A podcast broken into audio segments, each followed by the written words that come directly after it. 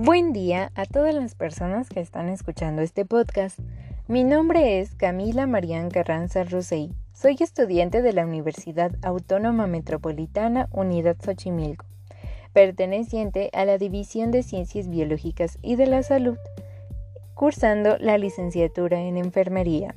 Actualmente curso el séptimo trimestre de la carrera. En este podcast hablaré acerca de el aborto. El aborto, bueno, primero explicaremos que en el periodo que corresponde a las primeras 20 semanas de gestación, merecen especial cuidado eh, las complicaciones hemorrágicas tanto por su frecuencia como por su gravedad. Entre ellas destaca el aborto en todas sus formas clínicas, la patología del trofoblasto y el embarazo ectópico. Otros padecimientos como la hiperemesis gravídica también repercute en forma importante en la salud física y mental de la gestante. Dicho esto, se define el aborto como la expulsión del producto de la concepción antes de que ocurra la viabilidad, es decir, 20 semanas antes de la gestación y que tiene un peso menor a 500 gramos. La frecuencia de la presencia de un aborto espontáneo es de un 10% del total de embarazos. Aumenta en razón directa de la edad materna y del número de embarazos previos. El aborto provocado carece de estadísticas fidedignas debido a que no está legalizado en México y constituye un problema de salud pública por la elevada morbilidad ocasionada al efectuarse frecuentemente en condiciones precarias. Con respecto a la etiología, el aborto puede ser espontáneo o provocado. El aborto espontáneo es aquel en que no interviene ningún factor intencional de interferencia. Ocurre generalmente dos o tres semanas después de la muerte del embrión. Al producirse, zonas de necrosis e infiltración en el sitio de implantación embrionaria, con lo que se inicia su desprendimiento parcial o total. La expulsión del contenido uterino se realiza debido a las contracciones del útero y la dilatación cervical. El aborto provocado o inducido es aquel en el que se interrumpe intencionalmente el embarazo. En la etiología del aborto espontáneo intervienen factores ovulares, maternos y paternos. En los factores ovulares son los más frecuentes estas están constituidos por alteraciones patológicas del huevo, incompatibilidades con su desarrollo, prácticamente todos muestran degeneración hidrópica, de ellas gran parte son de origen cromosómico y el resto lo constituyen defectos ovulares incompatibles con la vida, malformaciones de trofoblastos, placenta o cordón umbilical. Con respecto a los factores maternos, un 35% del total de abortos se debe a causas locales y generales de origen materno, como, con respecto a las causas locales, puede ser por hipoplasia uterina, uteroarcuato, útero tabicado, sinequias uterinas, miomas uterinos, insuficiencia cervical, pólipos endometriales, u otros. Con respecto a las causas generales, está la presencia de traumatismo diverso, hipertermia sostenida, desnutrición, avitaminosis, deficiencia del cuerpo lúteo y factores metabólicos. Con respecto a los factores paternos, únicamente un 2% de los abortos se debe a causas atribuibles al padre, como por ejemplo alteraciones en su fórmula cromosómica, existencia de genes letales que no modifican el cariotipo. Con respecto al aborto provocado, la frecuencia eh, de este es parcialmente imposible de obtener ya que como mencionamos eh, no está legalizado completamente en México, pero se hacen algunos cálculos en los que al menos el 30 y 35% de total de embarazos son eh, provocados, bueno, hay un aborto provocado y bueno, La mayor proporción de abortos provocados corresponde a embarazos con menos de 12 semanas, tiempo en que la morbilidad es menor. Pero un, pero un 20% de los abortos ocurren en embarazos mayores, que condicionan elevada morbilidad con complicaciones graves que pueden llevar hasta la muerte. En un estudio realizado en un hospital regional de provincia, se encontró un número aproximadamente igual de abortos espontáneos e inducidos. Estos últimos predominaron en mujeres casadas entre 30 y 34 años de edad de nivel socioeconómico medio-bajo, con educación primaria aparentemente católicas, con dos hijos vivos y la duodécima semana. Al investigar quién realizó las maniobras abortivas, se descubrió que más del 50% no quisieron proporcionar datos. Sin embargo, un 19% dijo que fue realizada por médicos y un 16% por parteras o curanderos y un 12% por la propia paciente. El aborto inducido continúa siendo un tema de controversia por las numerosas implicaciones éticas, morales, legales y sociales. Es sin duda un problema humano que el médico tiene que atender cada vez con mayor frecuencia.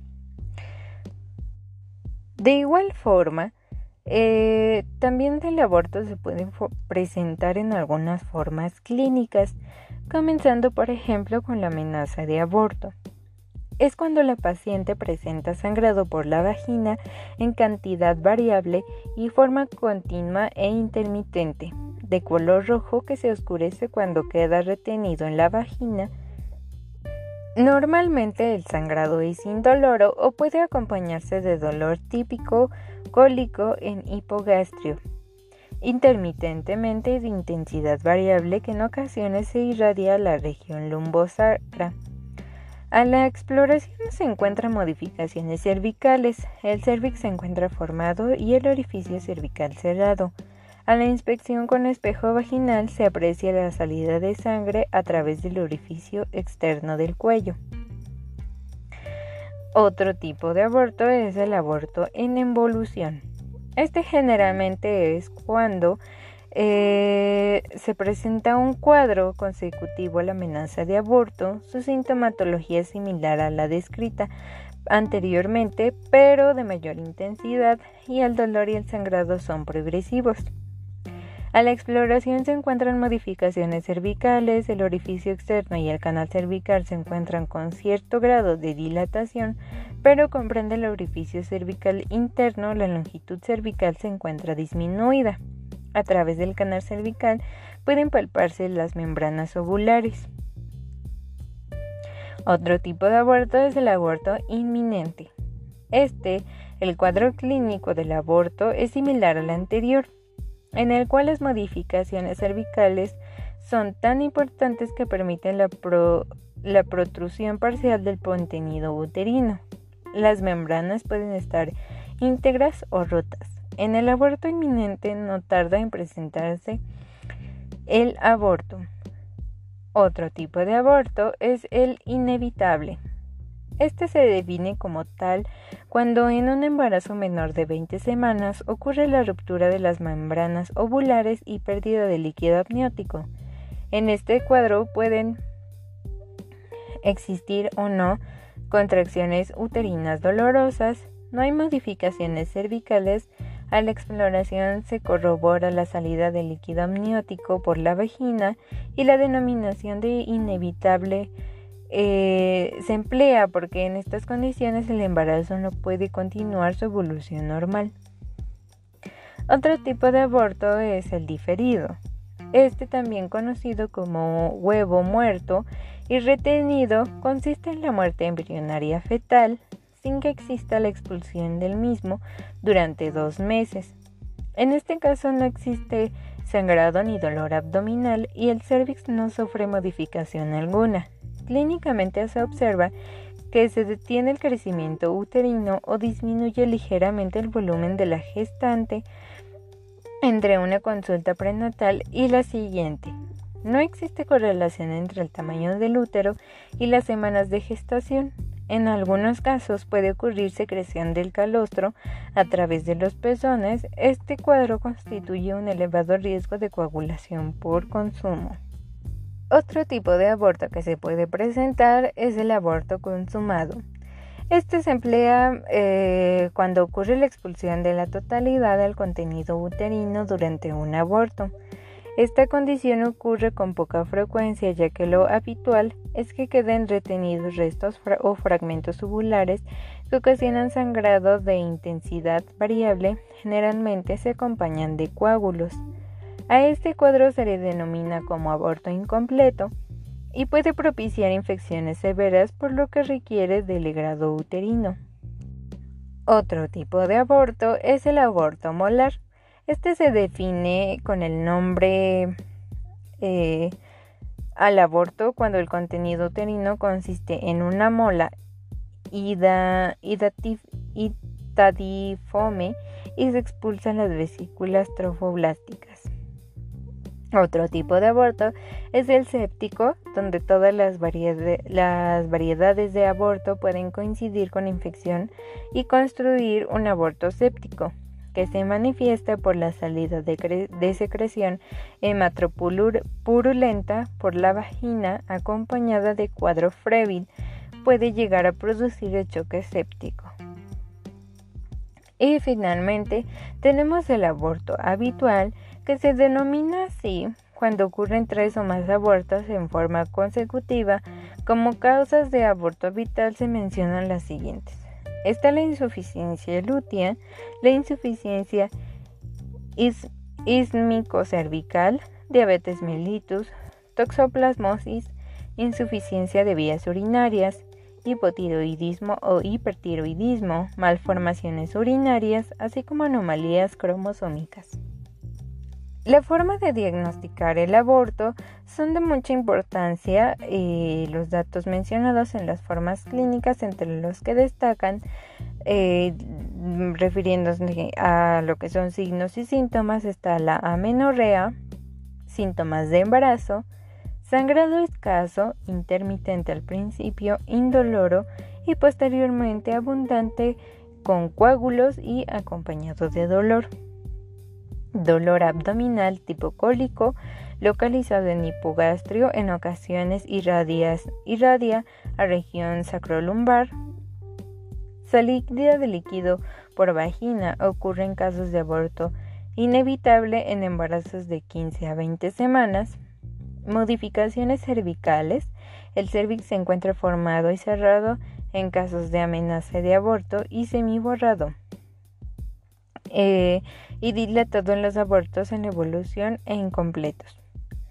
Secreción hematopurulenta fétida en los casos de aborto séptico. Expulsión de vesículas, en donde se presenta cuando existe aborto de embarazo molar.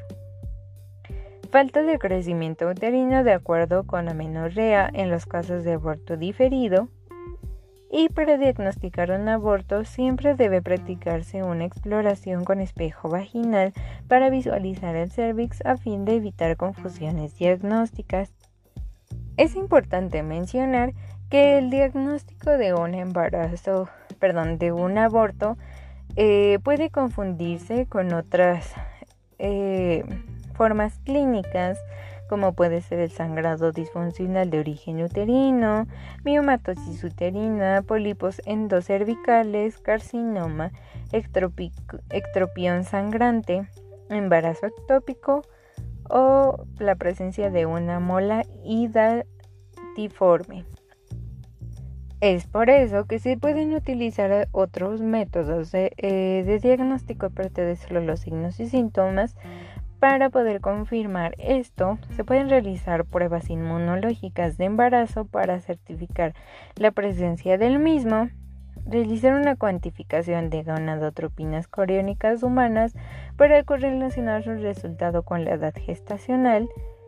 También se puede realizar un ecosonograma y una radiografía simple de abdomen con la paciente en posición de pie para corroborar si existe aire libre en cavidad abdominal en caso de aborto séptico. De igual forma, se puede corroborar con exámenes de laboratorio como puede ser VHE de general de orina y en lo que es el aborto séptico, hemocultivo y cultivo de secreción uterina con antibiograma. Con respecto al tratamiento, como ya mencionamos, hay diferentes tipos de aborto. Sin embargo, de manera general, se puede mencionar que se puede realizar biometría hemática, canalización de vena periférica con catéter, hidratación adecuada y transfusión en caso necesario, valoración anestésica, anestesia general o con bloqueo, aplicación de antibióticos en caso necesario previo al aplicación de oxitóxicos durante el legrado, así como tratamiento quirúrgico específico en en cada caso. Eso es de forma general antes de algún tratamiento específico de algún aborto.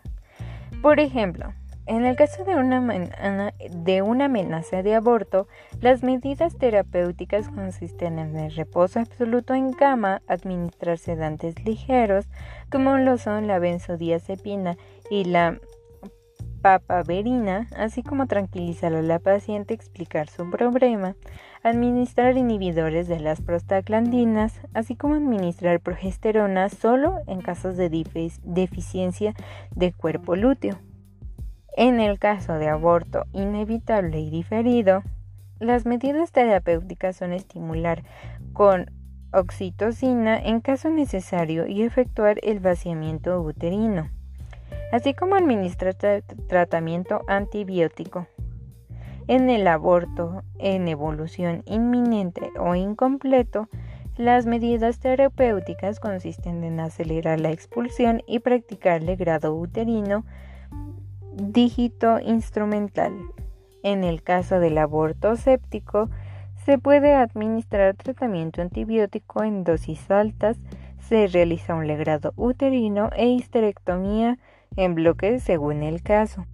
De igual forma, algunos autores mencionan la administración de algunos antibióticos en casos de un aborto séptico, utilizando uno o solo dos de ellos, como puede ser la penicilina cristalina, la ampicilina, la cefalotina, la gentamicina, la clindamicina y la kenamicina.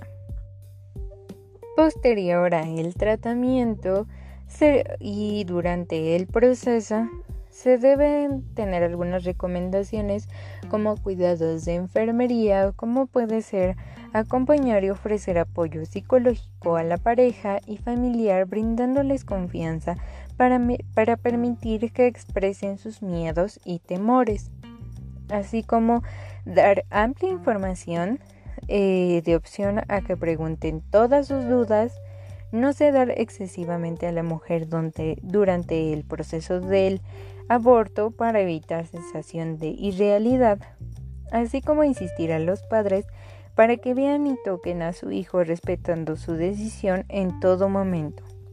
Esto ayuda a evitar fabulaciones posteriores y a resolver eh, con normalidad el duelo. Que el duelo, bueno, es esta etapa de dolor, que no solo implica el dolor emocional, sino también el físico y el psicológico. De igual forma, no se debe aconsejar un embarazo lo antes posible. Es conveniente señalar que un nuevo embarazo precoz no va a sustituir a la pérdida. Para realizar un buen duelo es importante señalar que el bebé que se ha perdido tiene una entidad propia y no puede ser sustituido por nada ni por nadie. Cierto es que un nuevo embarazo después de la muerte anterior cierra el ciclo de percepciones psicológicas negativas en la pareja y sobre todo en la madre. De igual forma se les puede decir a los padres que se le puede proporcionar un nombre al producto perdido y esto le brinda una entidad de individualidad dentro del núcleo familiar y la diferencia de los otros miembros. Se debe recomendar que este nombre no se ponga a un hijo posterior para evitar que sienta que es un hijo reemplazado. Esto ayuda a facilitar el duelo y permite enfocar los sentimientos de dolor en este hijo y evitar desplazamientos de sentimientos de ira a otros hijos o a sí mismo. De igual forma, antes de dar el alta, se debe informar y advertir a la pareja que durante largo tiempo pueden tener tanto síntomas somáticos como psicológicos, tales como pensamientos sobre el hijo perdido y en general sentimientos intensos. De igual forma, se les debe orientar sobre publicaciones sobre el duelo perinatal y sobre posibles conflictos matrimoniales e invitarles a comunicación mutua, ya que no hacerlo es causa de desavenencias. De igual forma, como mencionamos en un principio, se debe eh, ayudar a la paciente a que exprese sus sentimientos sobre la pérdida, de igual forma, se debe permitir que participe en la planificación del posible funeral, así como llevar un manejo adecuado de su autoestima. De igual forma, se puede ayudar a discutir sobre grupos de apoyo y recursos disponibles si procede discutir sobre las diferencias que hay entre las formas masculinas y femeninas de aflicción, preparar al bebé para que sea visto, bañándolo, vistiéndolo, incluyendo a los padres en las actividades si procede, así como mostrar confianza en la capacidad del paciente para controlar la situación y ayudar a establecer objetivos realistas para conseguir la autoestima más alta, así como animar a la paciente a que acepte nuevos desafíos. De igual forma, posterior a la intervención de un aborto, se debe explicar si puede presentar algunos signos de los que hay que informar como el aumento de hemorragia, aumento de los dolores abdominales y eliminación de coágulos o tejidos. De igual forma se debe administrar inmunoglobulina anti-D si la madre es RH negativa, así como controlar periódicamente la tensión arterial, la frecuencia cardíaca y la temperatura.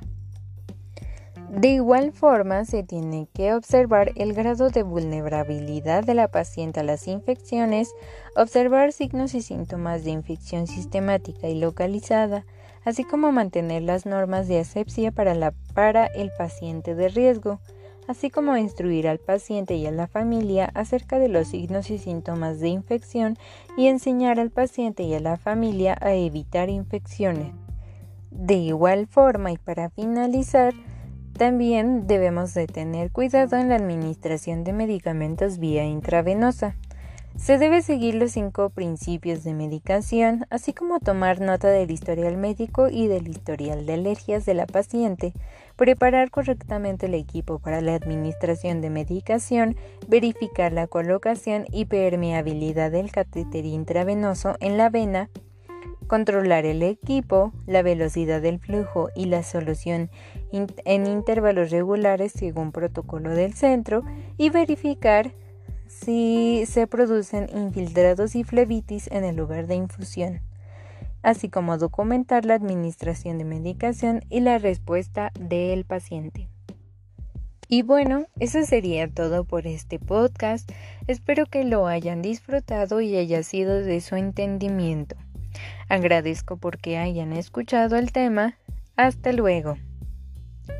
La bibliografía citada para el podcast fue extraída de Duelo Perinatal, capítulo 29 del libro de Enfermería Materna de Dick Jackson Silverman y Kaplan de 1999, así como de El Consejo y Toma de Decisiones de síndrome postparto, anodinia afectiva versus padecimiento de el autor Galvez Toro del año 2009.